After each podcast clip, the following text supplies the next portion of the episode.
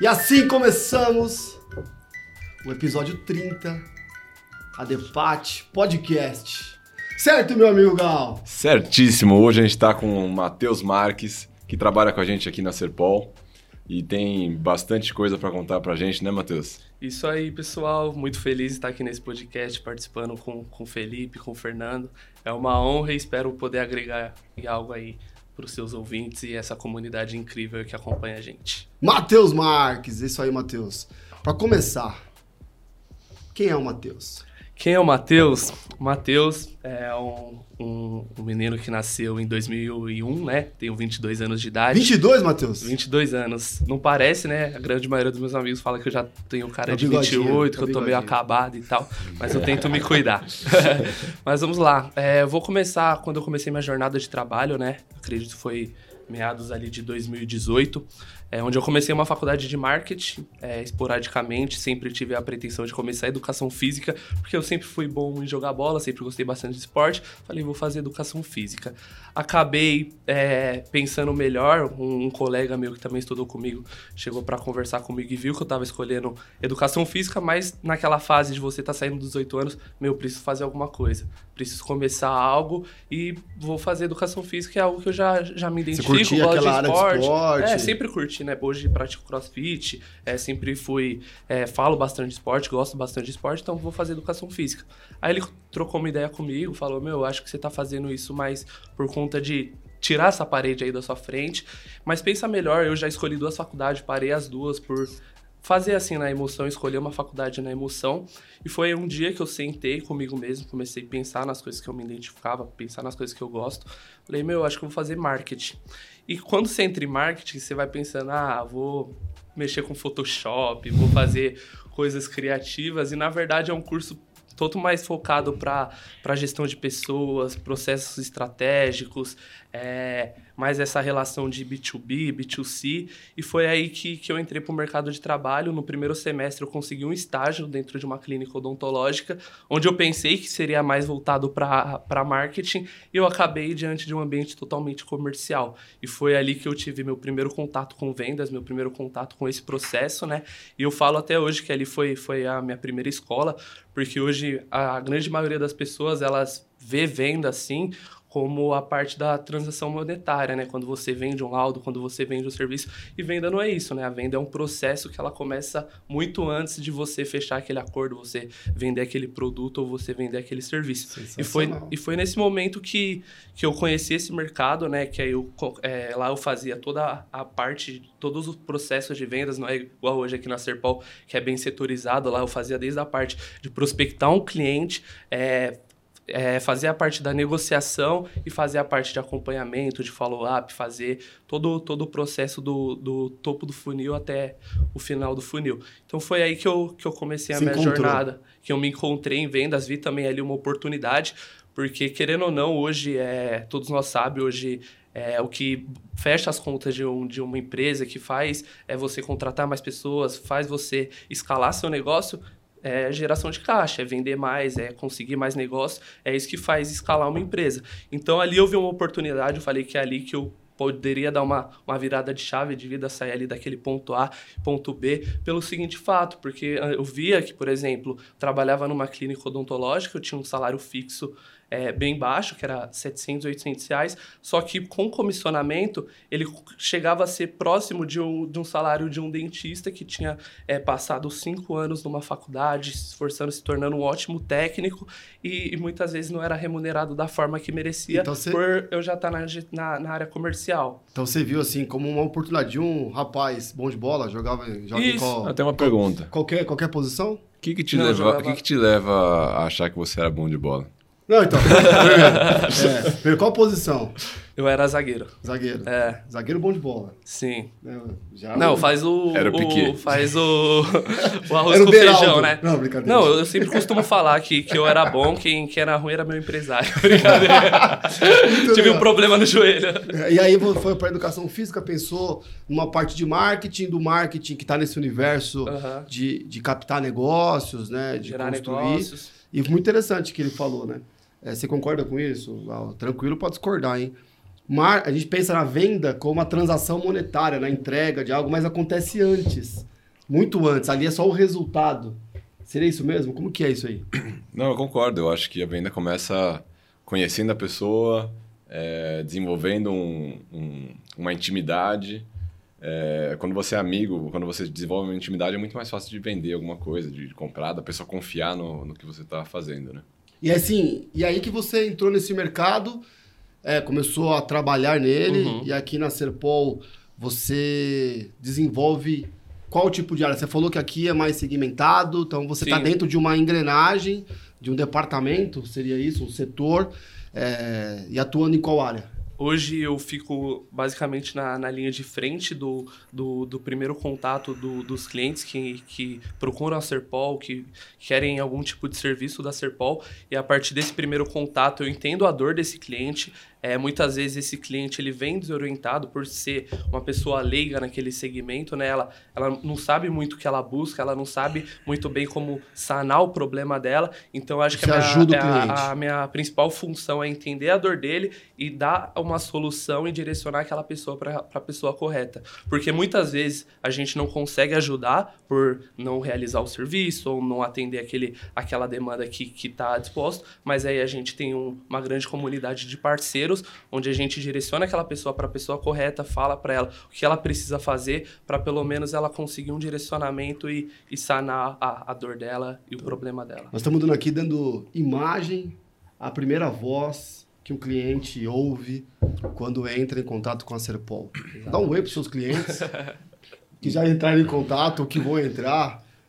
Não só os clientes, né? os parceiros também. Os parceiros, vamos chegar lá nos parceiros, os clientes. Mas também, pode dar para os parceiros, vai. Pessoal, muito prazer, Matheus. Quando vocês entrarem em contato, é, podem trazer as suas principais dores, as suas principais objeções, que a gente sempre vai tentar ajudar da menor maneira. E caso a gente não consiga ajudar, a gente vai ter alguém para te recomendar para sanar o seu problema. E o que, que é essa parada de parceiros? Parceiros é é, um tempo atrás, né, Fê, a gente, a gente identificou que a gente tinha um mercado ali nessa, nessa, nessa parte de parceiros, né?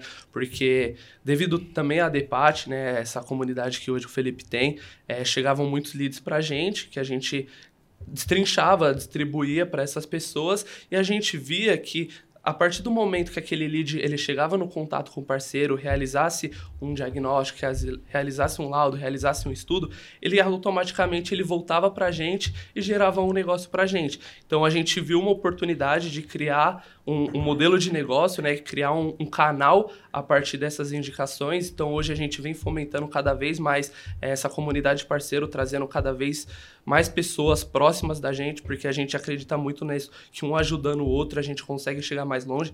Inclusive, um, uma frase que eu falo bastante quando eu tenho reuniões com os novos parceiros é que um dos principais aceleradores comerciais, né, empresariais, é ter boas parcerias estratégicas, né? Que hoje uma guerra, um negócio, uma CIA, ela depende de, de bons parceiros, boas companhias ao seu redor. Caramba! Você viu? Já. Queria chegar. É. E, e, conta como. É, quem são esses parceiros? O que serviço eles prestam ultimamente? Quais hoje, são os parceiros que mais, mais você, você hoje, trabalha? Hoje é o que a gente tem mais, mais demanda, tanto de clientes que a gente não consegue atender, tanto de parceiros que prestam serviço para a gente, é nessa parte de consultoria, né?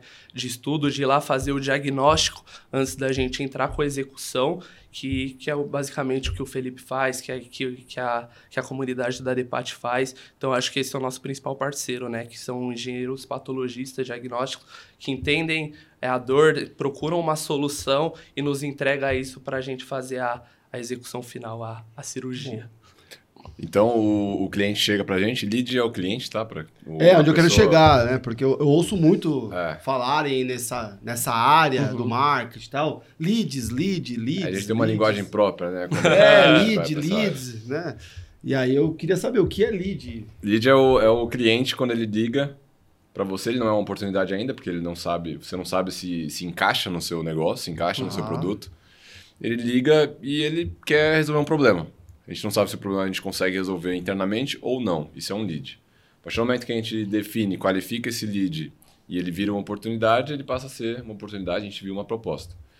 Então, é, esse cliente ele liga para a gente, ele chega e, e a Serpol, é, através do Matheus, identifica quem que é o parceiro que consegue atender melhor essa pessoa, pelo tamanho do, da verba da pessoa, pelo, pelo serviço. pela localização, pelo tipo do serviço, etc. E passa para alguns parceiros resolver esse problema, certo? Correto. Então vamos lá. Estou pensando assim, ó, para qualquer mercado, até para quem está assistindo e tem o seu próprio negócio, é um engenheiro patologista dentro dessa área. Então nós trabalhamos com uma questão de divulgação de marca, né? divulgação de marca por meio das redes sociais, por meio do Google, o tempo de mercado. E aí com isso o tempo de mercado vai dando toda aquela notoriedade, aquela notoriedade, boa, bonita palavra. e consegue, então, através das indicações, então nós ficamos conhecidos no mercado, ou nós nos apresentando, ou já a nossa história se apresentando por nós. Muito Perfeito. bom. E aí, pessoas que querem resolver esse problema, têm um problema a ser resolvido e elas entendem, e às vezes até de maneira adequada, ou às vezes até não, é, que aquele problema nós temos a capacidade uhum. de resolver. E aí, com isso, elas vão entrar em contato com a gente. Isso que acontece, né? Uma mensagem no WhatsApp, uma ligação, um e-mail, um inbox do Instagram. Isso é um lead. Uma Perfeito. pessoa que chegou até nós para perguntar algo. É, se torna um lead. E aí, nós, a partir desse ponto, é feita uma gestão desse lead para transformar ele em oportunidade. Aí ele entra dentro desse, desse processo. Aí você, como se fosse ali, imagine então um fluxograma, né? Um lead um funil. Uma esteira, né? Que a gente chama. Uma esteira, de... mas assim, tô pensando aqui no fluxograma em qual sentido? Um lead. Aí você faz uma. Aí você, você atende esse lead. Isso, exatamente. Você atendeu esse lead muito bem. Entendeu a dor entendeu dele. a dor dele, entregou tempo, ouviu, atenção. É, por exemplo, vou dar um parênteses. Eu estava com um relógio, precisando trocar a bateria. E eu estava no centro de São Paulo. E eu peguei o relógio e vi lá uma relojoaria que vendia relógios. Entrei. Eu entrei, tirei o relógio do bolso. Você é um lead. Eu sou um Nesse lead. momento você é um lead. Mostrei o relógio para ele. Tipo assim, quando eu fui pegar a respiração para falar, a pessoa levantou a cabeça e já falou: Eu não conserto o relógio. Você vai, pode ir na outra rua, tem alguém que conserte relógio. Coloquei o relógio no bolso e saí. O que, que eu pensei? Eu não queria consertar o meu relógio, eu queria trocar a bateria. Talvez ali pudesse uhum. trocar a bateria, ou ele pudesse vender bateria. Segundo, eu poderia falar: Você vende um igual a esse? Às vezes eu queria comprar um relógio parecido com aquele e eu só levei um de referência. Tem esse relógio que está velho, eu quero um novo. Exato. Tanta coisa que eu poderia falar, ou seja, ele não me atendeu como Nossa. ele não fez uma boa gestão de lead. Sim, é isso é uma coisa que eu vejo bastante no mercado, porque a grande da maioria das pessoas, ela costumam falar antes de escutar a dor do cliente. Quer se livrar, de, né? De, de, entender o que ele precisa, ou às vezes ver aquele perfil de cliente já estereotipa ele, Exato. já acha que ele Talvez não tá dentro do, do, do... Eu entrei e falou, esse não compra relógio. Do, do perfil dele, e ele acaba já descartando aquele cliente sem ao menos é, dar uma, uma, atenção, entender a dor dele, e automaticamente aquele cliente, mesmo que ele não compre com você claro. naquele primeiro momento, por você ser bem recebido, por ele ter te dado um direcionamento, você pode ter um parente que tem uma dor que, aquele, que aquela empresa soluciona, você pode ter um, um amigo que, que compra o produto que aquela empresa fornece. Sim. Então é, é exatamente Até isso, é você escutar. A gente tem dois ouvidos para escutar mais do que falar. Então acho que é exatamente isso que você falou mesmo. Até eu mesmo. Se amanhã eu precisar comprar um relógio, talvez não seja lá que eu vou. Exatamente. Enfim. E aí você faz essa gestão. Aí você vai identificar se é uma oportunidade para o teu negócio, você classifica como uma oportunidade. Se não for uma oportunidade para o teu negócio... Ou se não tiver no momento não de tiver no, no teu vezes. ponto ali é. ideal, você pode direcionar para um parceiro. Olha, você antes de vir aqui comigo comprar esse produto, essa solução, você precisa, o ideal para você é que antes, no caso de vocês, faça uma inspeção lá do técnico, um diagnóstico, ou, olha, você está precisando apenas pintar a guarita. Nós pintamos revestimento, nós pintamos guarita. Quando faz parte do conceito da fachada inteira. Apenas a pintura da guarita nós não fazemos, mas entre em contato com essa empresa que está dentro dos nossos parceiros, ela pode te resolver. Aí não não torna mais como uma oportunidade para vocês, para nós naquele momento. Exato. E aí essa oportunidade você então vai encaminha para que comece a, aprofundar esse relacionamento? Seria isso? Seria isso. É, é, aí exatamente aí que já começa a venda, né? Igual eu estava falando lá no começo, que muitas pessoas já acham que é na transação monetária. É nesse momento, no momento que você entendeu a dor daquela pessoa, você direcionou ela para um local e a partir disso ela vai resolver o problema e pode ter certeza que esse cliente ou uma indicação dele vai retornar para o seu negócio e é uma indicação que não vai ter custo nenhuma para a empresa, a não ser a meia hora, e o CAC desse cliente, né, o custo de aquisição desse cliente vai lá embaixo. Bem diferente do que um cliente que vem, vem do Google, vem de alguma campanha de ads que a gente investe. Então é super, super viável. E o... no começo a gente começou a fazer isso, né, Matheus? Mais para resolver o problema do cliente. Porque, putz, você atender o telefone e falar, não, não consigo atender e desligar, é dolorido. Sim. Pra... A gente até já, já conversou algumas vezes que, pô, é chato você, putz, não consigo resolver e a pessoa fica meio, meio desapontada e, e vai embora. E a gente começou a, a fomentar essa comunidade justamente para resolver o problema desse cliente. Só que depois a gente percebeu que a gente passando uma indicação para o Felipe, por exemplo, o Felipe trabalha com outras 10 obras. Ele vai olhar para a Serpol de uma forma diferente e talvez ele indique essas 10 obras para a Serpol depois. Sim. Então é um é, é algo que a gente faz com uma intenção boa a princípio, mas depois vem a questão do egoísmo, entre aspas. Estratégia. Que você faz as coisas para o seu bem, na maioria das vezes, e se você for direcionado da forma correta, o seu bem faz bem para outras pessoas também. Então, é, você indicar um cliente, você fomentar uma parceria, esse parceiro automaticamente ele vai te passar o, outros clientes se você tiver um trabalho bem feito e se você trabalhar da forma correta, que é o que a gente sempre prega na Depast, né? de profissionais em alto nível e todo mundo entregar é, de uma forma a profissionalizar esse mercado nosso que há um tempo atrás ele, ele, ele tinha poucos profissionais que, que, que eram qualificados. Muito bom. E, Matheus, como que você faz então, ou que dica você pode dar para o pessoal que está assistindo, para fazer essa, essa gestão desse lead Boa. no momento que recebe? Como que você conduz isso? Você ouve completamente? Você pede alguma informação inicial? É que dica que dá para a gente poder fazer essa seleção? Porque às vezes também pode ser um serviço que tem as nossas características, mas você entende que não vai ser uma oportunidade dentro do segmento ou do padrão que você tem no teu uhum. escritório. Uhum. Que dica você daria para a gente fazer esse primeiro contato, receber esse lead e cuidar bem dele? Tá, vamos lá. É, primeiramente, como eu disse, é, você tem que entender qual que é a dor desse cliente, o que ele precisa. E como você mesmo disse, muitas vezes esse cliente ele vai estar tá dentro do nosso escopo, é um serviço que a gente atende, mas por padrões do escritório, é, é regras do escritório, ele não vai passar naquele fluxo. Então, é a melhor forma é esclarecer isso para ele de forma clara. Ó, a gente não consegue te atender por conta disso, disso e disso. Mostrar os fatores que você não consegue atender e a partir disso aí você vai lá, faz a recomendação e outro ponto muito importante, né? Porque não é só fazer a indicação. Depois que a gente faz a indicação, a gente faz um acompanhamento com esse cliente, tanto com o cliente que a gente indicou, tanto com o parceiro, para ver se o cliente ele foi bem atendido, porque como o, Fernando disse, é, o, o, o, engenheiro ele vai lembrar de quando você fazer uma indicação, mas se você indicar o cliente ele for bem atendido tanto parceiro e tanto pela gente, o cliente também vai lembrar. Então já são duas pessoas, tanto o engenheiro que está sendo indicado, tanto um cliente que futuramente pode trazer novos negócios para você. Então a gente sempre tenta fazer mais de seis pontos de contato com esse cliente pós a indicação, para ver se, se, o, se o cliente, se o parceiro atendeu ele, se foi sanado a dor dele, se, se ele está sendo conduzido aquele negócio negócio da forma que a gente esperava. Então, acho que além da indicação, além de entender essa dor, o que eu vejo muitas empresas pecando hoje, até por contato com, com, a, com, essa comunidade de parceiros, quando a gente tem reuniões mensais,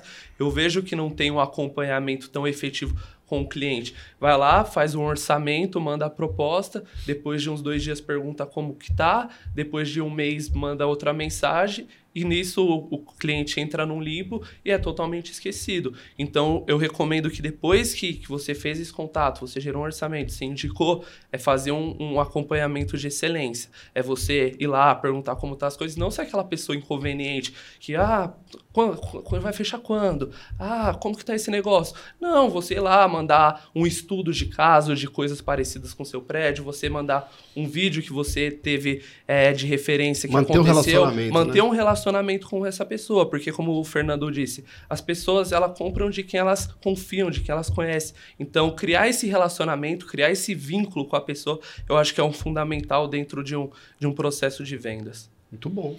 Primeira coisa, né, que o Matheus falou, é entender que tipo de cliente você atende e que tipo de cliente você não atende.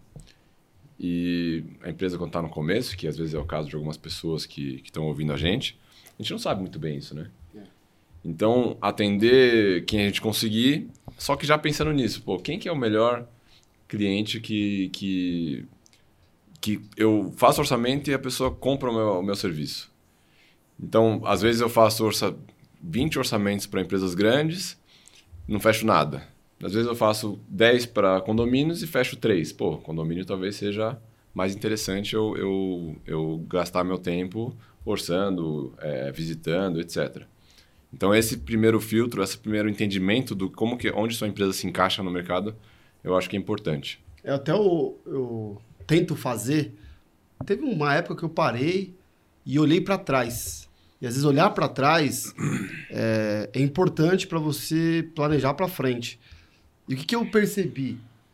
Eu comecei a olhar e ver quando você tem mais de um ano, acho que pelo menos um Sim. ano de trabalho, de atuação naquele segmento. No começo você vai em tudo, porque no começo você, você tenta tudo. Mas é. depois de um ano, você olha para trás e fala: tá bom, eu fechei quantos contratos nesse último ano? 5, 10, 20, 2, 30, ok. Vamos traçar um perfil daqueles que me contrataram. Uhum. Exatamente. Encontrar então, padrões entre eles, é, né? Sabe, o, o que o que, que deu certo? Né? Porque assim, no meu segmento, consultoria, tem alguns tipos de clientes que tendenciam, e a, antigamente era mais, está cada vez menos, tendenciam a querer pessoas mais velhas. Uhum. Velha no sentido de idade. É que a gente tá ficando velho agora, por isso que é mesmo. É, exatamente, por isso que eu tô. a curva tá.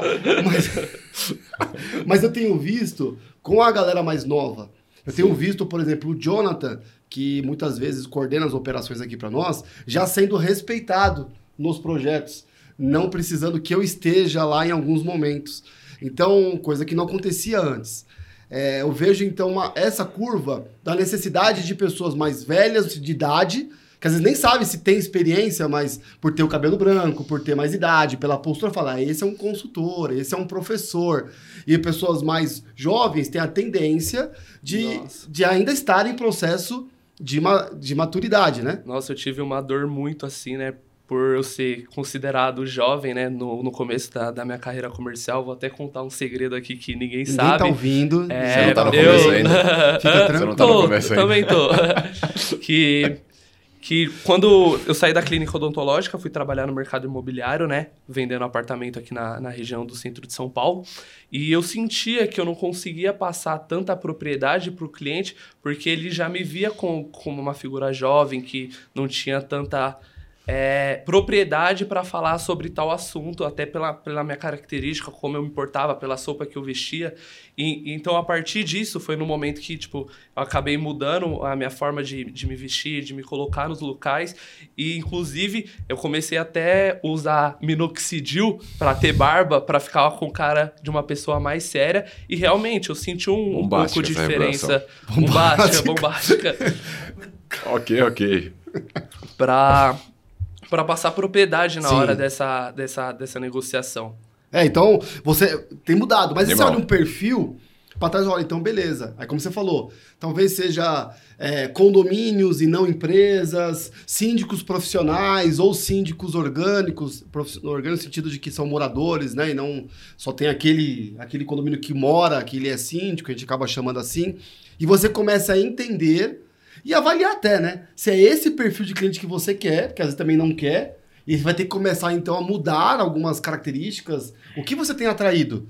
Às vezes é isso, né? A forma como você se porta, se coloca, se apresenta, você vai atrair certos tipos de, de clientes.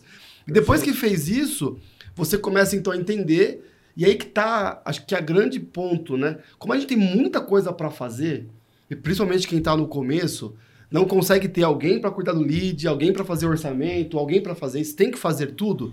Qual que é o nosso receio? É saber é, é, a gente ali comendo milho, pegar só milho bom, saber qual é o milho bom, para não perder tempo de comer o milho errado, sabe?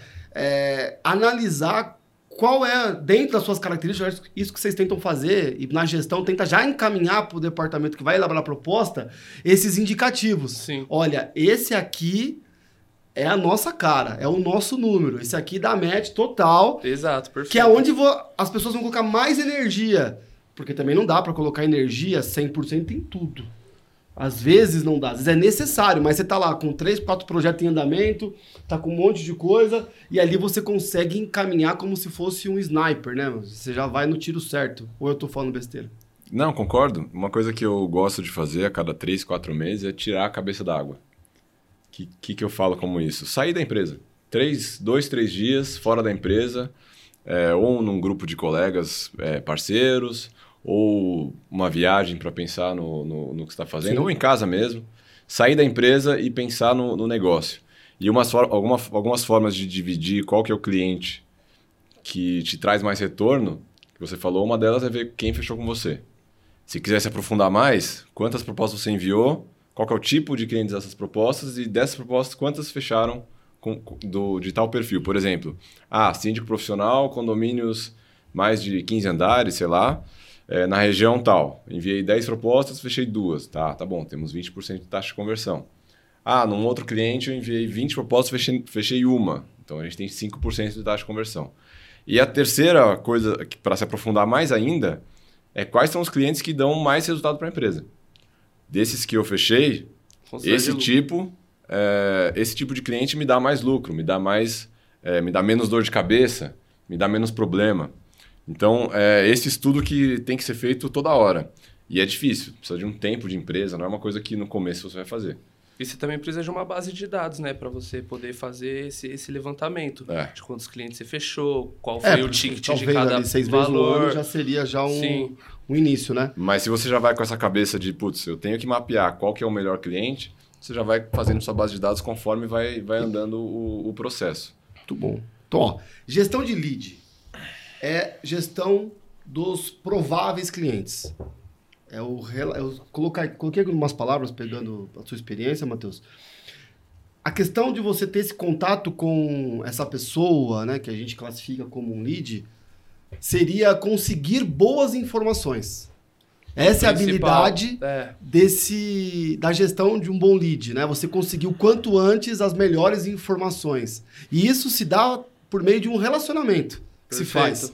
E tem que ser rápido ali, né? Perfeito. né? Num um, dois momentos, você já conseguir se conectar, criar ali todas as conexões, o vínculo, para que eles possam passar a lembrar de você. A lembrar de você. Mas passar o. Uma oportunidade. Mas se você conseguiu essas boas informações, é o sinal de que deu certo o relacionamento. É de sinal de que aquela outra pessoa pegou bem com você. Então isso também não pode ser descartado, né? Porque depois ela vai entrar numa esteira, num processo de orçamentação, de venda e até de execução, mas tem que lembrar que a primeira pessoa com que ela se conectou e quis dar o próximo passo foi quem a recebeu na empresa. Sim. E você então, por acaso, você tem outras fases depois que esse lead ele é transformado em oportunidade, que você faz contato com essa pessoa, com esse cliente? Sim, é, hoje eu faço teoricamente o pós-venda, né? Que hoje que, que, que seria o, o NPS mensal que a gente faz, que é basicamente todas as obras que a gente fechou, a gente faz um acompanhamento para entender é, como que está o andamento dessa obra, se está dentro da expectativa do cliente, se foi o que ele estava esperando no, no momento que ele nos contratou e qual foi os pontos negativos e pontos negativos que ele viram na Serpol para a partir desses mais pontos negativos, né, que eles indicam a gente tomar ações para melhorar com os próximos clientes. Então, além desse primeiro contato, depois que a obra já está em andamento, eu faço o, o, o pós-venda, que é esse acompanhamento mensal para ver como está o andamento da obra, ver como que tá as dores do cliente, está dentro de tudo que ele esperava no momento que ele fez esse, fechou esse contrato, fechou esse negócio com, é com legal, a gente. Né? Então, é a mesma pessoa que deu o primeiro ok, quando você fala lá, oi, tudo bem? Como é que você tá? Uhum. Lembra de mim? Ô, oh, pô, Marco. Né? Você, tem, você já cria um vínculo, não é alguém Sim. do nada que vai lá e vai perguntar algumas coisas, né? Isso Achei interessante mesmo. isso. Você usar a mesma pessoa que fez o primeiro contato. Parabéns, boa ideia. boa ideia.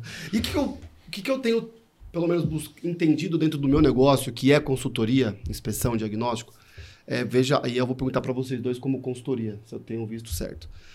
No nosso mercado, muito, principalmente de condomínio, normalmente, para se fechar um, um projeto, precisa de três, quatro empresas. Uhum. Não é verdade? Então, o que, que a gente tem encontrado? Dependendo da, de quem liga para nós para buscar informação, de como entrega a informação, de como se relaciona com a gente, a gente começa a pegar a ideia se aquele cliente já é de alguém. Eu digo assim, se já é de alguém. Por quê? Às vezes já tem um, um, um fornecedor padrão que já é acostumado, que, que já quer fechar até com a pessoa. Mas tá precisa tá compor. Certo, mas precisa compor. E aí vai ter que entrar em contato com mais três, quatro empresas. E de repente chega pra gente aquela baita oportunidade, três torres para fazer uma grande inspeção, de abrir os olhos. Mas na verdade só tá querendo o nosso orçamento para justificar a contratação que eles já determinaram com uma empresa. Mas não pode é, só apresentar uma e contratar. Vocês também conseguem perceber, porque nisso eu tenho algumas estratégias. Quando eu, eu entendo isso, eu tenho basicamente dois, dois caminhos a seguir e eu gero algumas estratégias para lidar com isso. Vocês também têm essa percepção? É, é uma, é uma dor que a gente já, já aconteceu de é, empresas entrar em contato com a gente e a gente sentir que ela já está hum. comprada por, por, por um concorrente ou uma empresa que executa e a gente, a gente sempre envia um orçamento da mesma maneira, né? Eu acho que, que a gente procura é deixar os nossos diferenciais o mais claro possível, é, mostrar o, o, a nossa notoriedade, o tempo de mercado e o, e o serviço de excelência que a gente realmente presta. Mas se realmente o cara ele já tem algum esquema com, com a pessoa que está tá dentro que está fazendo a contratação, eu acho que tá, entra naquilo de perfil de cliente. Aquele não era para ser seu cliente realmente, está tudo bem. Eu nunca pensei nisso, cara. Não, não tenho é. resposta. Sinceramente. Legal. Eu nunca pensei, não sei se acontece. Acontece de uhum. empresas que, que já estão contratadas para fazer o serviço e querem terceirizar. Uhum. Isso acontece com a gente. E aí é perceptível. Ou empresas que vão participar de uma concorrência e querem um preço específico de um serviço que ele não sabe precificar. Isso a gente consegue perceber facilmente. Agora, do cliente final ligar e já está comprado com outra empresa, eu nunca não é, sei. E nem estou falando isso. de comprado no sentido de esquema, de não, não, negócio. Já, já falando tá já na cabeça dele. Concepção. Não sei, não sei. Já, já aconteceu de, no, no momento da negociação, em contato com o cliente, tipo, ele falar que, que já, já realizou a obra com, com tal pessoa, que ele também está na concorrência. Então, automaticamente, você sente tá. que ele já está mais pêndulo pro outro lado. Tô curioso para ver sua estratégia. é, não, por exemplo, ó, o, que, o, que, a gente pega? O nosso trabalho, dentro do nosso segmento, é um trabalho de consultoria, de proximidade. Então, quando o cliente quer resolver o problema, ele está procurando realmente entender, nem sabe o que está acontecendo. Dificilmente o cliente ele vai saber o que é patologia das construções, como que se resolve o problema. Ele tem uma trinca, tem uma infiltração e ele quer algo, alguém para ajudá-lo. Então, quando quem nos liga normalmente é quem decide ou é o seu assessor, mas dá espaço para a gente entrar em contato com quem decide, com quem toma a decisão, com quem tem real problema. Quando esse alguém faz perguntas abertas e está disposto a ouvir, aí você tenta marcar uma reunião, o pessoal, pô, quero, claro que quero uma reunião. Eu, o que eu mais quero é expor o meu problema. Quando ela envia fotos, você pede uma foto, ela envia foto, ela começa, ela começa a demonstrar que ela tem interesse. Você fala, olha, eu não consigo entregar proposta em dois dias, porque eu vou precisar para algum, eu consigo em quatro, cinco dias. Não, tudo bem, eu te entendo. É, esses são algumas nuances que a gente percebe que o cliente está realmente aberto, querendo entender. Não definiu ainda quem vai ser. Exatamente. Agora, tem alguns casos que normalmente liga, não é quem decide, já te apresenta, olha, eu só preciso disso. Um laudo de inspeção de fachada é para é esses itens você só considera esses itens, coloca prazo, coloca isso e aquilo e me entrega a proposta. Então, mas a gente consegue falar, olha, eu preciso disso e preciso rápido. Você consegue nos dois dias? É só você colocar isso. Então, assim, é, já começa a entender que já. Já, já tá tendencioso. Alguém já resolveu o problema da pessoa. Então, ok. E pode ser válido, tudo certo. Aí nós temos basicamente dois Du- caminhos, Duas estratégias. duas estratégias. Acontece, você falando assim, acontece, Acontece. gente. Ou a gente E a dificulta gente tem o um envio da também. proposta, no sentido de que, é, olha, eu vou precisar de uma visita, eu preciso de uma reunião com tal pessoa, eu só vou conseguir apresentar, entendeu? Ou você pode enviar uma proposta mais simplificada possível, Mais barato com, possível. com mais barato possível, mas simplificada no sentido de itens, Entregando menos. e colocando itens exclusos, até porque é real, com dúvidas. Eu preciso entender o que realmente você quer. Você quer uma inspeção de umidade para entrar em contato com a construtora ou para isso? Então eu considero a hipótese menor, sempre as hipóteses, os níveis menores, com bem claro que nós precisamos conversar, entender que isso pode ser ajustado. Porque se o condomínio for querer pegar apenas valor, que nesse caso que às vezes acaba acontecendo, aí você considera que às vezes é um erro. Chega lá e fala: Não, não tem muita informação. Então é serviço de 20 mil? Põe 40 e manda. Se quiser, fecha com a gente. Mas aí você tá Endossando o seu concorrente. numa grande parte. Sim. E aí, de repente, o serviço que era 20, você pôs 40. Se o concorrente cobrar 30, velho, ele, ele tinha que vir aqui te dar um abraço. Então, é um mercado. Então, a gente, se não tem informação, eu passo com o mínimo de informação e coloco o que precisa entender com itens exclusos. Sabe assim? Mas É, você já tem muita informação. se você tem muita informação, você consegue refinar e deixando claro. Então, são estratégias que a gente pode ter ao longo do caminho, mas sempre mandando a proposta, sempre apresentando, sempre apresentando seu diferencial, atendendo do melhor jeito possível. Não deixando perder a oportunidade, Não, né? Porque do outro lado nós já vimos isso. É, A gente faz gerenciamento de contratações de empresas como vocês. E a gente não faz nenhum tipo de acordo, de esquema, nada, zero. Tá, tá tudo ok. Então a gente sabe o que está acontecendo com as coisas. E já tem quando me fala, eu gostaria, eu tenho mais carinho por essa empresa. O ideal para mim é que essa empresa fosse a contratada, porque a gente já teve histórico com ela e tal. A gente orça com todas. E de repente, no meio do caminho, pela habilidade das outras empresas, começa A mudar. a mudar. Falando, é, mas veja bem, é, mas olha quanto ficou mais barato. Será que? Mas olha como ela entrega mais rápido. Não, mas olha esse atendimento deles. Eles vieram aqui, mas você viu que eles mostraram um, um protótipo de tal? Mas, entendeu? Então, assim, por mais que não seja, você perceba que o cliente já tem dono, já, já é de alguém no sentido, trate aí melhor ainda. Porque pode ser que você consiga reverter, mas tem que ter uma habilidade diferente. É. Não sei se eu fico- fui claro, se ficou confuso. Não, e a gente faz é, parecido, né, Matheus? Com, com essas duas estratégias que você passou. Uma delas é dificultar a a- a- o orçamento. A gente fala, ó, nosso orçamento ele custa, é, por isso eu preciso dessas informações. Se você não me enviar essas informações, eu não consigo fazer o orçamento. Isso a gente faz às vezes. Tem cliente que não quer passar o laudo, tem cliente que, Que não quer passar as informações necessárias para nossa não qualificação. quer passar o endereço. Só, só manda uma Vou te mensagem. mandar uma foto. Ou pede assim, por metro quadrado. É. Sim. E aí, e aí uma estratégia é justamente essa, é falar que corri se eu estiver errado, tá? Porque faz tempo que eu não estou nessa, nessa área de vendas. Mas é, dificultar mesmo o orçamento. E a segunda, que a gente faz também, é mandar o preço mais simples possível. O mais baixo possível para o seu concorrente ter que justificar. E aí ele vem falar com a gente, ah, tinha, tinha que considerar isso. Ah, tá bom, não sabia. Aí considera. Porque não passou as informações. Pelo Exato. menos ele veio conversar. Se você joga o preço lá no alto, você nem conversa. É verdade. Então, é, então a Perfeito. gente está Tudo alinhado. isso- É, É no lead. sim. É, na, é, é no contato No do lead. contato. E o que, que eu classifico? Como que chegou, né? Então, assim, normalmente, quando tem uma indicação, uma indicação boa, quando vem, por exemplo, pelo lead através, é, e você que é profissional, correlato à nossa área, tem um QR Code na tela em algum lugar, seja parceiro, Serpol. É, essa é a ideia. Porque quando vier já um lead, já com, olha, quem me indicou foi a Serpol, trate muito bem. Porque já é um lead que ele ligou para alguém que ele entende que resolve o problema. Ele confia, ele teoricamente. confia, porque tem uma história de 40 anos, tem histórico, tem presença, Tem poxa, cases. tem cases, tem tudo. Esse alguém transferiu essa confiança, colocando Exatamente você isso, como um parceiro. E se a pessoa de novo pegou o telefone e ligou para outra pessoa, ligou para outra pessoa, é que ela realmente precisa do nosso trabalho. E ela entendeu que é importante o nosso trabalho. Ela não ligou para a Serpol querendo uma obra. Ela ligou para a Serpol querendo a solução de um problema. A Serpol disse, para solucionar o seu problema, você tem uma etapa a seguir. Uhum.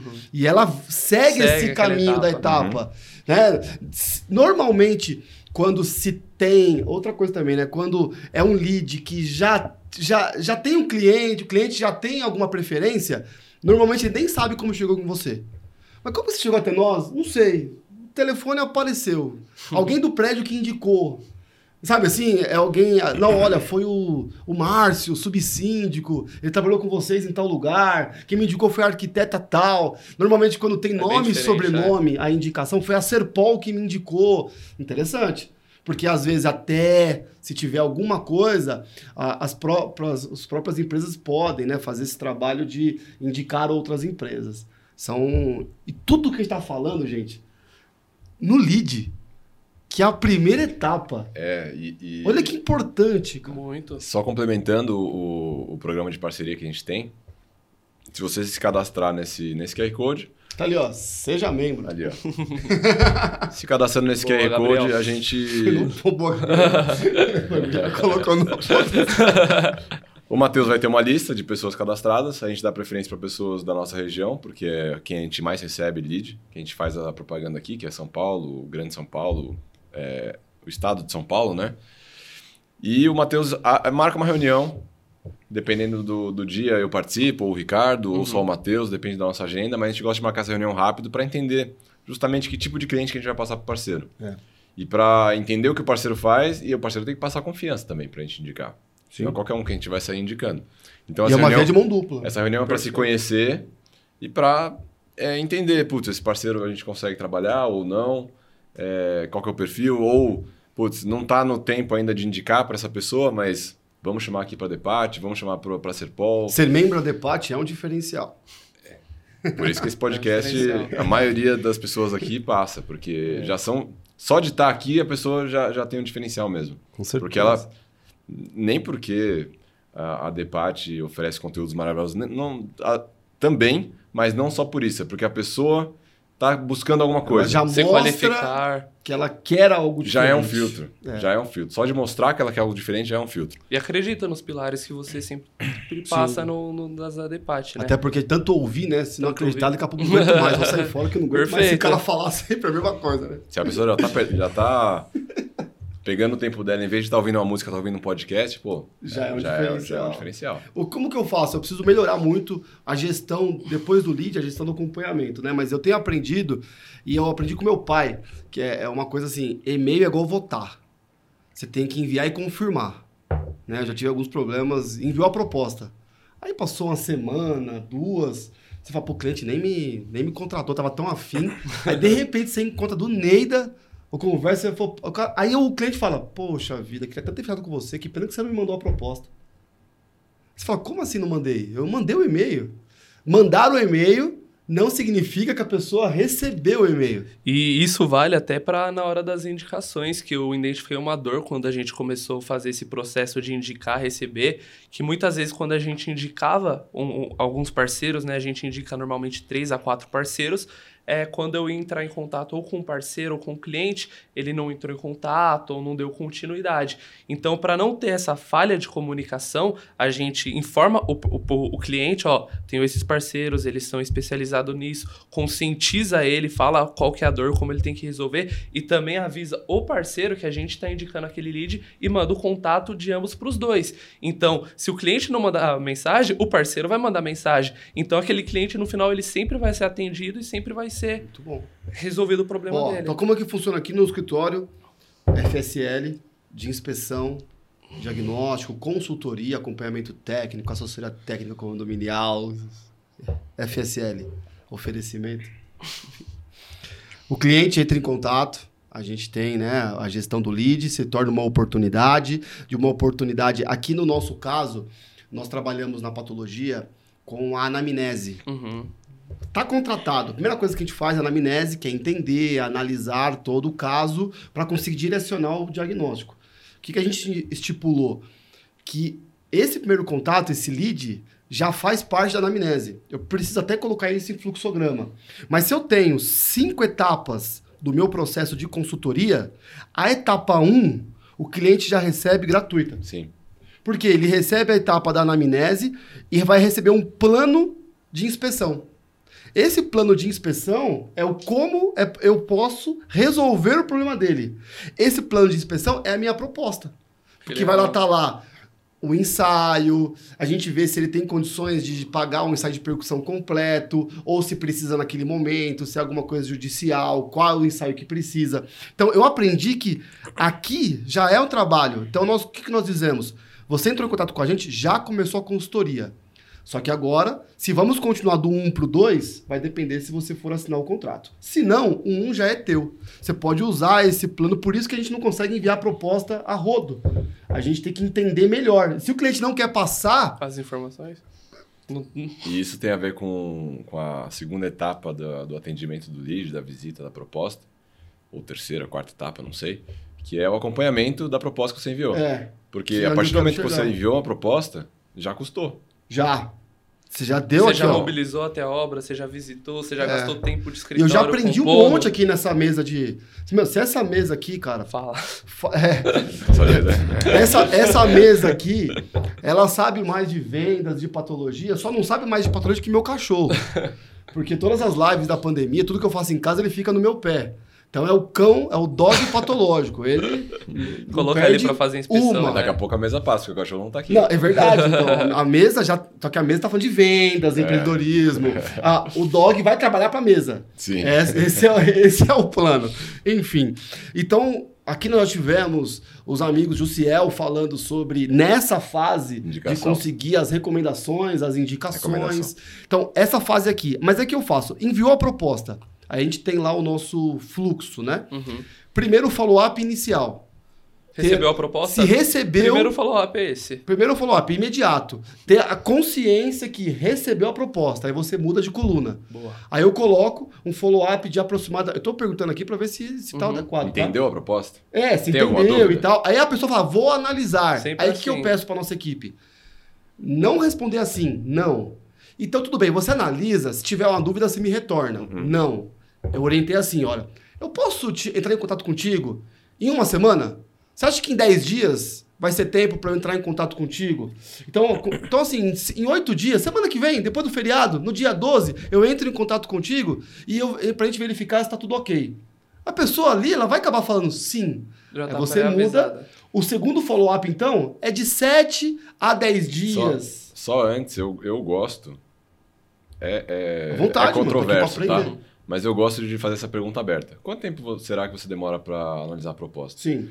Porque aí o prazo que ele vai te passar, na nossa cultura de, aqui do Brasil, é sempre antes do que, na verdade, ele, ele consegue. O cara vai se forçar a ler antes. Faz sentido. Porque você fala, ah, daqui 10 dias posso ligar? Tá muito tranquilo 10 dias para ele ler a E proposta. se ele falar assim, quanto tempo? Ele falar uns 4 dias, aí você liga naquele tempo. Interessante. É, ou ele fala, ah, 10 dias, pô, será que você não consegue antes? Porque é, é algo importante, acho que... Perfeito. É, Gera vale. uma... Faz sentido. Se ele falar um tempo dele. muito longo, você tenta puxar para baixo. Se ele falar um tempo Curto, é você já curto, aproveita e vai na dele. Quatro dias, tá bom, então no quinto dia eu te ligo, tudo bem? Entendi. Então vamos mudar, hein? Freitas, já anota aí. Então, então não é uma questão assim, então não deixar para o tá? cliente Testa te o ligar. entrar em- você que entra em contato, mas você pergunta aberto, ele vai responder, não sabendo. Se o cliente estiver assistindo agora, ele vai saber. Mas enfim. E aí você entra em contato. Entrou em contato, normalmente aqui ele vai dizer se tem algum problema ou não, se tem alguma coisa ou não. Ou às vezes vai falar, olha, agora vai passar por uma assembleia, agora passei para frente e tal. Estamos avaliando. Estamos avaliando, enfim. Normalmente eu coloco aí um follow-up de pelo menos 30 dias como expectativa pós essa segunda, pra. E aí também negociado, enfim. É legal em toda ligação deixar um, um prazo de quando um você prazo. vai ligar. É. Mas- E isso passando, né? Sim. Aí depois de 30 dias você entra em contato. Olha, por exemplo, agora.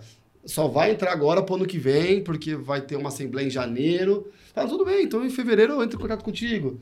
E aí você vai rodando. É isso? Perfeito. tô certo. Tem que ter Perfeito. uma agenda muito bem. É. A gente usa aqueles aplicativos Sim. né? Que aí você já coloca a data ali na hora, no momento. É, eu uso Trello, mas eu uso a Asana. Eu acabei me Sim. acostumando mais com a Asana. Então fica lá. No dia X, PTO vai apitar para você e você esquece o assunto. Agora, tem algum momento que a gente esquece, dá como perdida? Claro, se o cliente falar contratei outra empresa, você dá como perdida aquele contrato, mas você pode continuar ainda fazendo a gestão daquele cliente. Mas se começa a deixar muito tempo no esquecimento, tem algum momento que, Que você não gasta mais no limbo.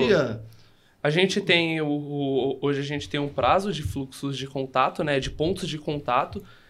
É, a gente primeiro a gente tem que entender qual que é a nossa janela de tempo até fechar uma obra. Hoje o a Serpol para fechar uma obra de execução a gente tem um- uma média de envio de proposta, realização de visita, todo esse processo até o cliente fazer Do uma assembleia e fechar o contrato de mais ou menos quatro meses, né? Isso é uma luta de sempre tentar baixar. abaixar esse, esse time, número. esse time.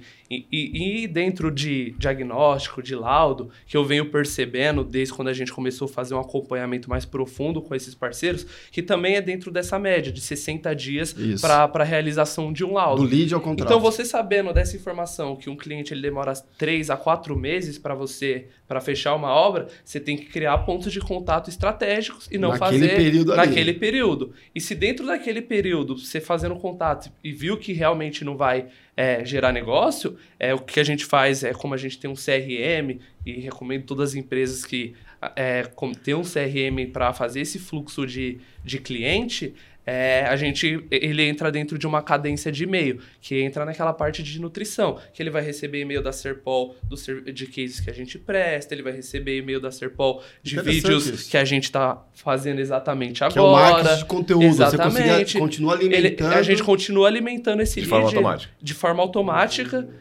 para ele nunca esquecer da Serpol, porque ele sempre vai já, estar que ele, já que ele. Caiu no meu papinho. Já que ele fez a gente Já trabalhar era. de graça, o mínimo, o mínimo é receber a, gente- a nossa injeção de saco, né? injeção de saco entre aspas. né? A gente Claro. tenta gerar um Mas conteúdo é, e gerando conteúdo. Você viu Sim. que a revista e tal. Nossa, eu mesmo, consegue- esse, esse final de semana eu tava no shopping, aí eu passei, acho que na CA, não, não cheguei a comprar nada. Comprei nada, literalmente nada. E quando, e quando eu fui pra casa, eu fui olhar minha casa de e-mail, já tinha e-mail da CA ofertando, falando promoções, falando do, da cultura Tem que tomar deles e pra não tal. ser chato. É, esse cai é um- muito nesse. Esse vai o- ser o, o- É o, sempre o ponto, né? É. Mas é uma linha tênue de sintonia fina. Mas o, o ponto de quando você percebe que não vai o cliente, você percebe que ele tá te enrolando, eu acho que a gente sempre fala de ser aberto. Cara, tô percebendo que talvez você fechou com outra empresa, não tem problema nenhum, mas eu se, se você falar para mim que você não vai fechar comigo, isso me ajuda. Porque eu vou tirar você do meu funil e eu não vou, eu não vou mais gastar o meu tempo. E além disso, eu vou perguntar para você o que, que fez você fechar com outra empresa ou o que fez você é não, uma não contratar com a gente Faz também. Sim. para eu melhorar meu processo. Então, se você falar isso para mim, eu não vou ficar magoado, você vai me ajudar. Então, você a- agir abertamente com o cliente dessa forma, você destrava ele, putz, é, é- porque é chato, né, para nós seres humanos falar, ó, não, não Uhum. gostei de você, não vou te Não, contratar. é verdade. Às vezes o cliente não faz porque ele fica até acanhado, Uhum. envergonhado de ter dado, de ter se, ter Ter dado se dedicado pra você, é. tanto e agora simplesmente ele prefere não, não entrar nessa briga. Por outro lado, também às vezes ele esquece. E vamos pegar nós mesmo. Às vezes a gente, durante o processo de obra, se orçou com quatro empresas de fornecedor de material. Você não deu feedback escolheu pra uma, Você não todas. deu feedback para todas. Exatamente. Mas se alguém te ligar, você vai falar com carinho. Mas na verdade devia ter um compromisso universal, de vai aparecer em todos os canais, parar os streams. O seguinte, vamos fazer um contrato universal? Você pode pedir orçamento. Só que é estabelecido um retorno da negativa e pelo menos três pontos do porquê não, motivo e tal. Não, jogo limpo, aberto, ninguém fica chateado ou magoado, contato universal. Mas se você normalizar isso na conversa com o cliente, É, fala, cara, eu, eu para cada 10 orçamentos que eu mando, eu fecho menos do que um. Então, se você falar para mim que não vai fechar comigo, não tem problema nenhum. Só que me ajuda muito se você me der um feedback, me falar o porquê, onde eu tô errando, para nos próximos eu acertar cada vez mais. Vocês acham que pode ter clareza nesse lead? Por exemplo, olá, tudo bem? Oi, eu sou o síndico, eu gostaria de uma inspeção de fachadas, assim, acessado. Ótimo, vou apresentar o nosso método aqui. A gente começa com a anamnese, nós vamos te entender, vamos passar um plano de inspeção. Você fica à vontade, até a gente passa para passar esse plano de inspeção para outros escritórios. A gente tem feito com base na nossa experiência e tal. Nós vamos conceder para você até o- todo o processo de orçamentação que você precisar de apoio pode contar com a gente. Eu só preciso de uma contrapartida. Vamos combinar? Vamos, o que, que seria? Ao final, se por acaso não for a empresa escolhida, nós não formos, eu gostaria com muito carinho que você me dissesse. pontos que eu podia ter melhorado, o motivo, se foi preso, se não foi, algo do tipo. Então, essa conversa que a gente está tendo hoje, que eu posso te atender, se ao final, é, tendo ou não a, a, Se for positivo, nós vamos fechar um contrato. Se não formos fechar um contrato, se, se você pode me passar esse retorno. Pensei agora aqui. Talvez uma conversa dessa dentro da gestão ali de lead, da oportunidade até mais, possa já criar um vínculo. Não sei se isso faz sentido. Eu acho que é legal, mas eu acho que o time não. Não é aquele. Eu não, não, é eu não falaria na, na hora da contratação, porque você já vai com um discurso um pé de falando perdedor. aqui de perdedor. Faz eu sentido. trazer esse ponto. Talvez depois que você percebe que o cara já tá meio assim. Aí você entra abre o jogo, cara, fiz tudo isso pra você. Poxa vida. De graça. Porque parece que Não você tem já tá se nenhum. colocando como você não fosse ganhar concorrência, né? Entendi. É, Só mas é aquela, gostaria- aquela linha, né? Pô, de 10 eu não fecho, só fecho um. A gente já tá na vigésima ligação. É, toda ligação você fala isso pra mim. E, cara, você falar que não fechou comigo, fechou com outro, Faz pra mim não tem problema nenhum. Só que eu, eu gostaria. Você me ajuda se você falar onde que eu tô errando, por que, que você fechou com outra empresa. Tá. Sabe o que é tríade? Eu não falei uma tríade na Aí, ó. gravação. Começou. A tríade de, de objeções de não, Não. fechar negócio. É, Vai lá, Matheus, qual é? Perfil, preço, pessoa. Sempre. Os três P. Calma aí, Matheus. 3P, Calma aí, calma aí, é os aí. 3P, pô. Vamos lá. Vai, se se apruma. Se apruma, João. Faz aí Vamos um lá, corte. pessoal. As três principais objeções. A tríade de objeções de venda. Perfil, preço e pessoa. É sempre isso. A grande maioria. Muito bom. Os três. Ps. Ó. Agora é o seguinte. O que, que eu tento aprender para tentar simbolizar e simplificar o nosso processo de vendas. é, e a gente traz isso para a Depate no Empreenda-se. Grande abraço para o Léo e para a galera aí que a Depate ela é educação, networking e empreendedorismo. E entra muito nessa área. Qualquer coisa que nós vamos falar de empreendedorismo, sempre vai vir captação de captação de negócio, captação, captação. E sempre vai vir como vendo. E principalmente como eu vendo no início. Todo mundo tem essa preocupação no início. E aí eu consegui organizar em três elementos. A tríade do nosso processo aí comercial de vendas, tá? É a bússola, o imã e o bumerangue. Primeiro a bússola. É, simboliza nós planejarmos, colocarmos rota, direção, é o que queremos, o perfil do nosso cliente, o perfil da empresa, do escritório, quais tipos de negócio, qual que é o ticket, quais, quem são os parceiros, como nós vamos nos apresentar, a construção da marca, o cardápio, qual que é a postura que você vai ter, você se organiza. Feito isso, o segundo é o imã, que eu gosto do sistema de captação tipo imã. O que, que é um imã? Ele atrai. Dentro, se a gente for trazer para um jardim, seria. Eu prefiro ser a flor do que a abelha. Léo que falou isso lá no Expat de. Salvador. Entendeu? Então, assim, o imã é- ele atrai. Ele cria uma forma De vínculo. de vínculo, de bússola, ele se organiza de forma que os clientes vão até ele. Vê uma palestra que você fez, vê uma placa sua, vê você Ver não um vídeo seu na um internet. vídeo seu. É, você não faz uma propaganda, tipo, contrate a Serpol. Você faz uma propaganda. Essa é a Serpol. Excelência, qualidade, compromisso concreto com você. Olha as obras que nós fazemos, as soluções que nós demos. Aquele cliente fala, poxa, interessante, eu tenho um problema igual. Então, ele se atrai até você. É, isso é, a é o tipo da captação. Como nós nos tornamos interessantes a ponto de sermos atraídos, o cliente se atrai até nós. E o terceiro, atraiu, captou. Lead, oportunidade. E o terceiro elemento, bumerangue. É o preparo da proposta e o envio. Nós temos que enviar a proposta não como aqueles disquinhos que só vai. É o bumerangue. Proposta enviada, ela tem que voltar. Claro que nós queremos a proposta fechada, mas mesmo que não seja fechada, que ela volte com uma negativa e se melhor ainda com uma negativa clara, dizendo foi por isso, por isso e por isso. Então toda proposta enviada tem que ser enviada de um jeito que ela volte para você com um retorno real ou de contratação Perfeito. ou com alguma forma. Então eu fico sempre nesses três elementos. A gente na Serpol investe na faixa de dois mil reais por, por proposta que a gente envia, certo? Certo. Cara, uma negativa clara vale dois mil reais. Boa. Faz sentido.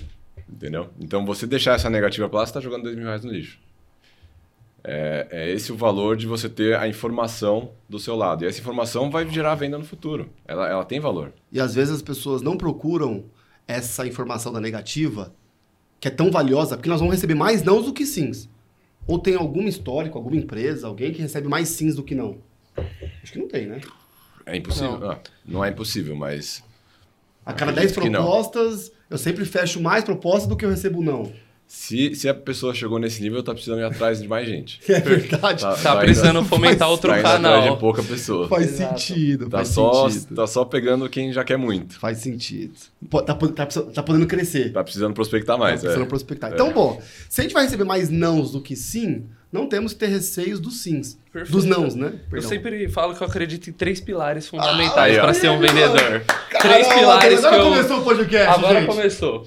Que eu acredito muito que é fundamental para você escalar um negócio para você ter um bom desenvolvimento no, segmento comercial, numa área comercial. Primeiro pilar, você tem que ser uma pessoa que tem fome, ambição, você tem que ser uma pessoa ambiciosa. E quando eu falo de ambição, as pessoas confundem muito com ganância.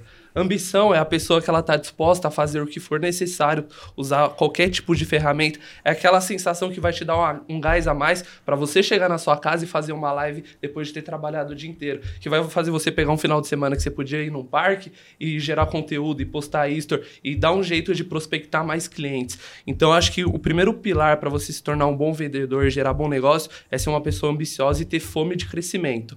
Segundo pilar, é, que é isso que vocês estavam falando, que é ter conhecimento técnico. Você fazer os cursos da DEPAT, você se, se, se adaptar ao mercado, você entender o seu produto, você entender seu serviço, para você poder se diferenciar para o seu, seu cliente final. Porque hoje a gente tem diversos players enormes em todos os segmentos. É, é, quase todo mundo já inventou alguma coisa. É muito impossível você criar uma, uma versão 2.0 de alguma coisa. Então você tem que encontrar métodos de você se diferenciar no mercado, né?